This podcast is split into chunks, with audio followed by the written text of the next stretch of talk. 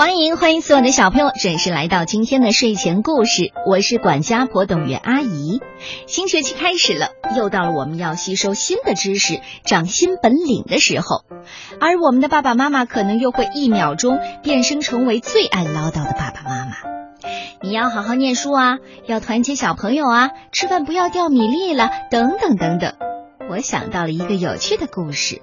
这是一只爱读书、懂得莎士比亚是谁的癞蛤蟆。有一天呐，它也受不了爱唠叨的女巫，出走了。你想听这个故事吗？马上钻到被窝里吧。《癞蛤蟆读书记》，这是法国的作者克劳德·布容创作的。从前。有一只癞蛤蟆特别喜欢看书，它即使整天埋头在书里，也不觉得累。但癞蛤蟆的主人是一个不通情达理的女巫，她一旦需要癞蛤蟆干活的时候，就毫不留情的一把将它拎起来，根本不管它是否正在看书。哦，你一定会问，癞蛤蟆也喜欢看书吗？那当然，女巫像戴帽子一样把癞蛤蟆放在自己的头顶上，方便使唤它。每次蹲在女巫的头顶，癞蛤蟆就觉得很不快乐。但是女巫却兴高采烈的煮着邪恶的魔法汤，哈哈哈哈哈！这些蛆多么开胃呀！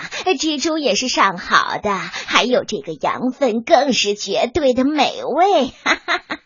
我要煮一锅最棒的魔法汤。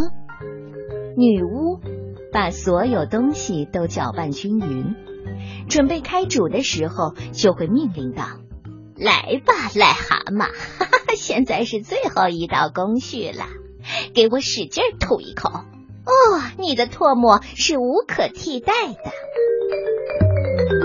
癞蛤蟆只好很不情愿的吐上一口。还要尽量的避免吐到勺子外面去了。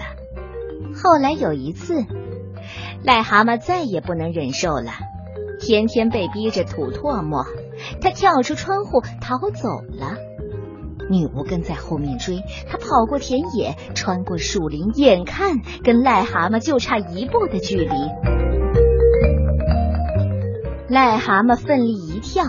一下子跳进了青蛙们的池塘里，池塘里的青蛙蹦来蹦去，呱呱乱叫。在这里寻找癞蛤蟆简直就是浪费时间。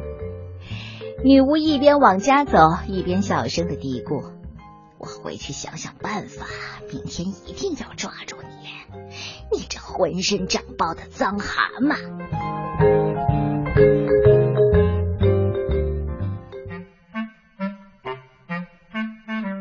第二天，女巫带着自己设计的陷阱盒子来了。盒子里放着癞蛤蟆从来没有读过的一本书。不久，该发生的事情果然发生了。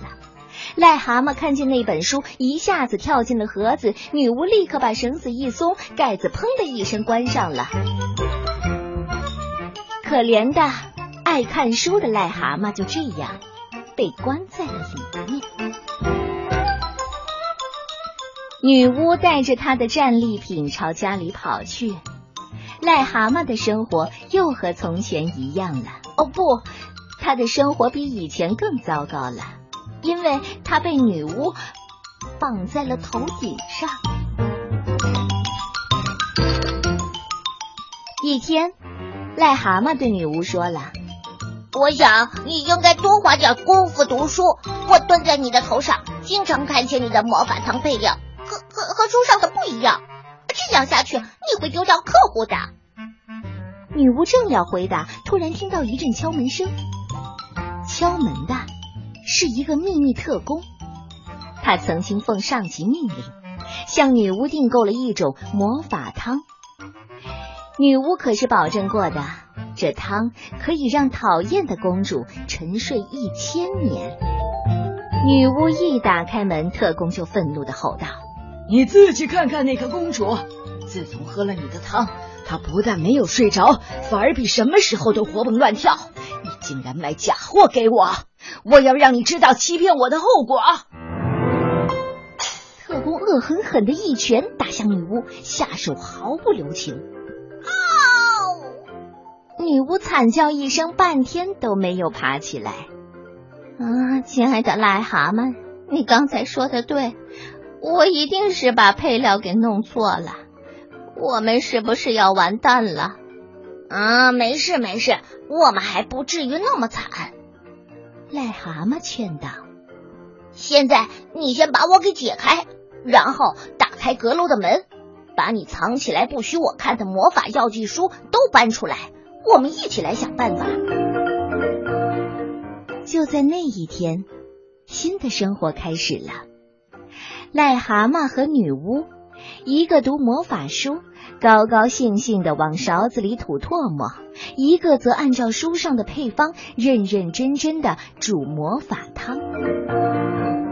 癞蛤蟆读了很多的书，发现了好多神奇的魔法汤配方，这些配方棒极了。而女巫呢，也越来越出名。后来，癞蛤蟆年纪大了，视力不好了，女巫还买了一副眼镜送给他呢。至于再后来，嗯，小朋友，你也可以把这个故事讲下去。